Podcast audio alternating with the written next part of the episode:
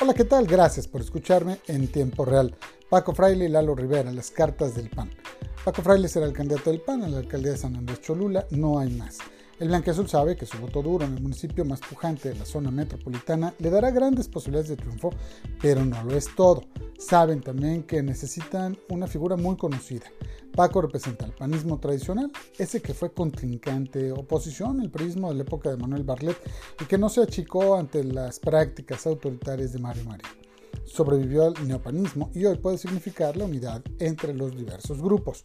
Paco está más allá del bien y del mal y es bien visto por las familias tradicionales que viven en la zona de usos y costumbres.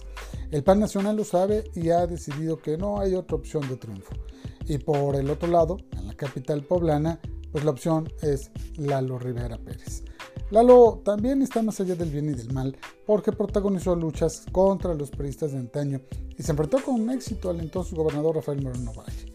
Es un panista que reúne las simpatías del panismo tradicional, de las familias custodias y no parece queja alguna de la iniciativa privada.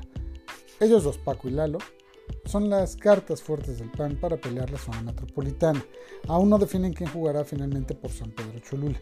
Y saben también que la elección no será sencilla, porque Morena, a pesar de sus dificultades, su caos interno, del desgaste del presidente Andrés Manuel López Obrador y de la deficitaria esperanza de recompensa con los ciudadanos, hoy tiene el poder y eso, señores, en elecciones es definitorio. Muchas gracias. Nos escuchamos mañana en tiempo real.